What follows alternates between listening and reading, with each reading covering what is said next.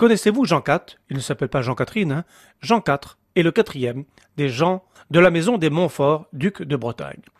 Car Breis zo est très dau, enfin très diou ronteles. Breis tu, aga France, bakischen. C'est rarement mentionné dans l'histoire de France, mais la Bretagne, pour maintenir sa souveraineté, a joué sur les deux tableaux, un coup la France, un coup l'Angleterre. On est en 1345, et le père de Jean IV meurt, ce qui fait le jeu de la maison de Penthièvre, la maison adverse, qui joue franchement la carte du côté français. Il n'a pas 20 ans, Jean IV tue Charles de Blois à la bataille d'Auray. Prépare-toi à mourir. Qui était le mari de Jeanne de Penthièvre. Non Non Aha, zo trawar vi mag dei, i agazave i triku kineken.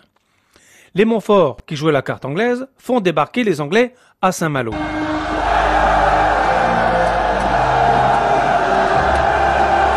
Charles V, roi de France, est outré et fait confisquer le royaume breton à Jean IV, qui doit du coup s'exiler en Angleterre, à Clasque, à Jolby, Gandrou et Brozo. Jean IV en profite à nouveau pour débarquer avec les Anglais. Les Anglais ont débarqué, comme disent les filles.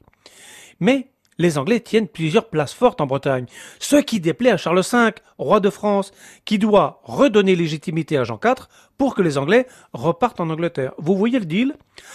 Du coup, Jean IV, adoubé par son peuple, fait raser le château des Penthièvres, qu'il avait emprisonné quelques années auparavant, confisque tous leurs biens, puisque les Penthièvres étaient à la tête de toute cette machinerie.